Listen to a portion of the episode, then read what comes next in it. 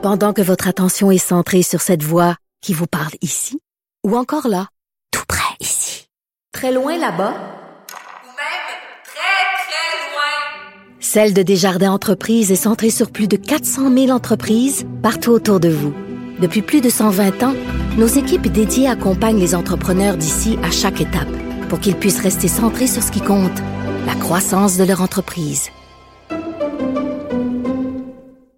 Nous allons parler d'économie de consommation avec Pierre Couture, journaliste à la section argent au Journal de Montréal, Journal de Québec. Pierre, ça a l'air qu'il faut sauver le Publisac. Oui, Publisac, est...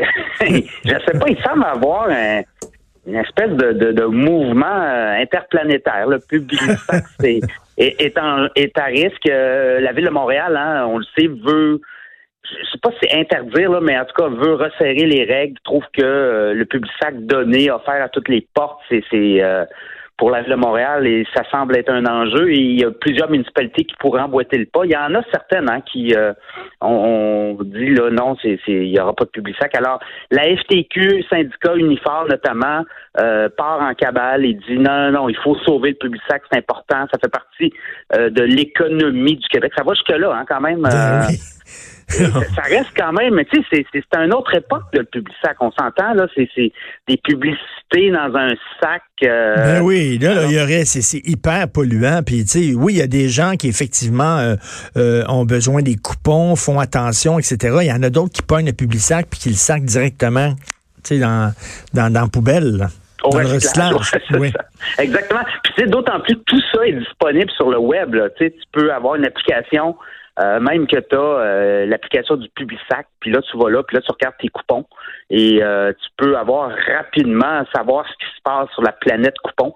Alors, je sais pas, écoute, on, assiste à un bras de fer transcontinental qui est le propriétaire du Publisac.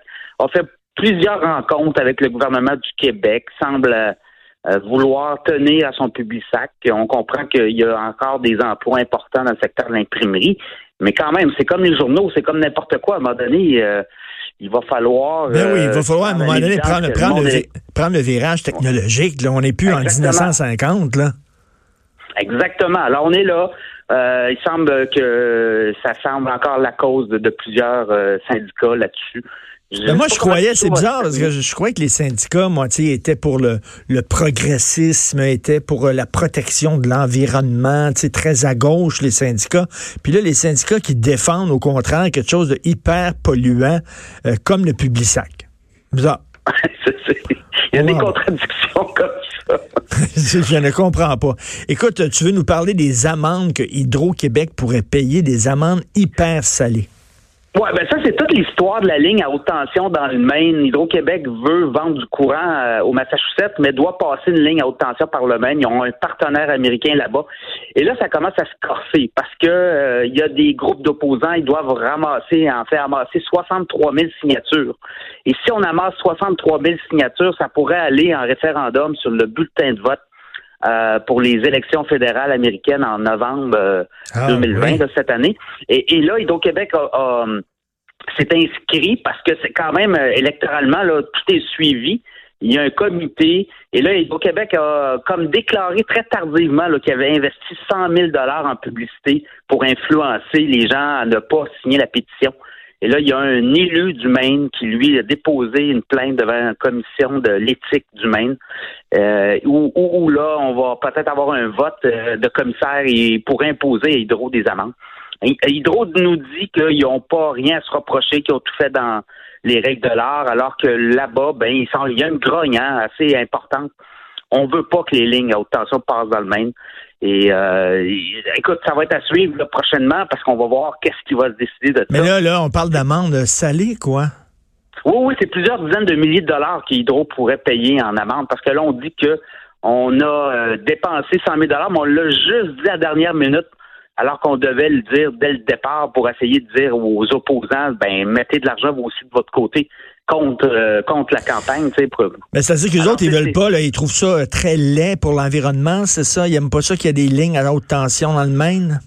Ah, c'est politique. Écoute, de ce que j'ai compris, moi, je suis allé faire un tour l'année passée. Là, euh, dans le nord du Maine, on, dit que ça va scraper les paysages, puis que c'est Euh, ça sera pas, euh, ça va faire mal au tourisme dans, dans, dans le nord de l'État du Maine. Et il y a des producteurs de gaz aussi, des producteurs d'électricité qui ne veulent pas voir Hydro-Québec venir passer des lignes là parce qu'eux ont des centrales plus au sud. Ils vont vendre davantage d'électricité pour les, euh, les consommateurs. Alors, euh, c'est un amalgame. Ben T'as même oui. des, des, des écologistes financés par des gazières qui, qui, qui sont contre. Alors, Hydro-Québec se retrouve au cœur de... Ben oui, heureusement, on vient de signer avec le Nouveau-Brunswick parce que visiblement, le l'Est des États-Unis, ils veulent rien savoir de nous autres. Écoute, Mais, tu veux- mais, j'ai comme l'impression que c'est plus que les Américains complètement, c'est- très protectionniste aux États-Unis.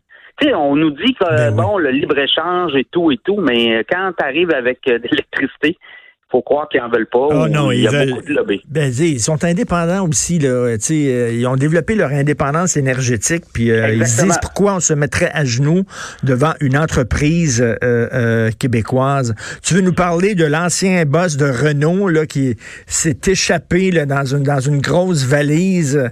Comment il s'appelle? Goshen, Goshen, Ben, ben là, euh, écoute, euh, Carlos Gunn. Moi, on me dit. Ghost, Ghost Gunn, euh, Carlos Gunn. Maintenant, Ok. on va l'appeler Gunn. Et là, Vas-y. lui, ben, c'est ça. C'est que lui, bon, il était il était patron de Renault et Nissan. Et là, les gens de Renault, euh, ils, ont, ils ont coupé ses, euh, sa, sa pension. Il a droit quand même à 800 000 euros par année de pension. Là, c'est quasiment 1,5 million canadien. Et il y a 15 millions d'actions aussi de Renault. Alors, lui, il se bat pour récupérer ça. Il a tout enlevé ça. On l'a déclaré coupable avant le temps. Alors, lui, il dit non, non, attendez, euh, il va y avoir un procès, puis je vais essayer de me faire juger par un tribunal euh, qui, qui, qui est supposément là, euh, droit, là, mais d'ici là, là, là, il se bat en cours pour Mais lui- récupérer. Mais lui, il est parti en guerre contre le Japon, là, littéralement. Ben, contre le Japon, puis, puis Renault, parce que Nissan et Renault sont en- ils ont une alliance. Hein.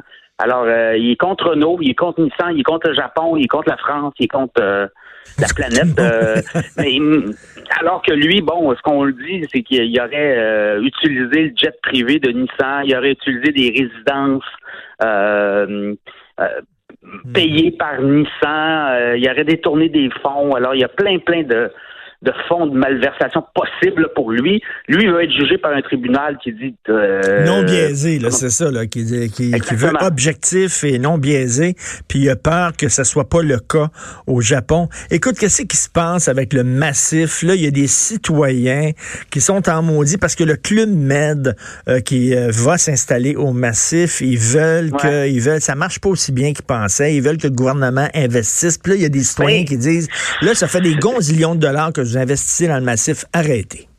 Ouais, ben dans le cas du, euh, ben, c'est parce qu'il faut démêler le Med puis le Massif. Le Massif c'est le propriétaire du, de la montagne et, dans les propriétaires il y a le groupe Le Massif, mais il y a également Investissement Québec. Investissement Québec est également propriétaire du Massif de Charlevoix. Il, il participe à une certaine hauteur et là.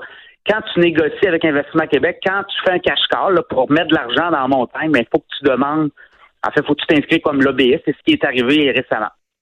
Et là, ben, il y a des citoyens de l'endroit qui disent là, c'est assez, il y a trop d'argent de fonds publics investi là-dedans. Et euh, Monsieur Lessard, c'est un citoyen de, de Charlevoix là, qui lui est assez actif hein, à chaque fois qu'il y a quelque chose qui arrive avec le massif. Je pense qu'il est instigateur d'une pétition. La dernière fois, c'était l'arrêt des travaux du Club Med. Euh, il y a eu une pétition euh, pour arrêter les travaux. Ben, il n'a pas été capable. Alors là, lui demande qu'il n'y ait plus de fonds publics. Mais tu sais, c'est parce que Investissement Québec est propriétaire du massif. Ben oui. c'est un peu c'est un peu difficile là, de, de- l'État est propriétaire du massif. Donc s'il y a des investissements à faire ben t'as pas le choix là. T'es propriétaire tu dois mettre de l'argent. Euh, comme le groupe Le Massif l'est là puis il y a d'autres actionnaires aussi. Je pense que Guy La Liberté est actionnaire également. Alors tu sais on fait un appel à à dans l'investissement, bon, bon, on doit réinvestir dans nos infrastructures. Bon, on n'a pas le choix, il faut s'inscrire comme lobbyiste puis demander Investissement Québec, Ben oui. qui est propriétaire des lieux, euh, de, de réinvestir. Alors, Écoute, le, le- problème avec le massif et le Club Med au massif, surtout, là, c'est, c'est- c'est tellement laid, les installations du Club Med. À un moment donné, je pense que c'est la presse qui avait sorti là, les plans. Dieu que c'est laid. Euh, Pierre, on continue à te lire euh, dans le Journal de Montréal, Journal de Québec, section argent. Merci beaucoup. Bonne journée. Salut Richard. Salut. Bonne journée. Pierre Couture.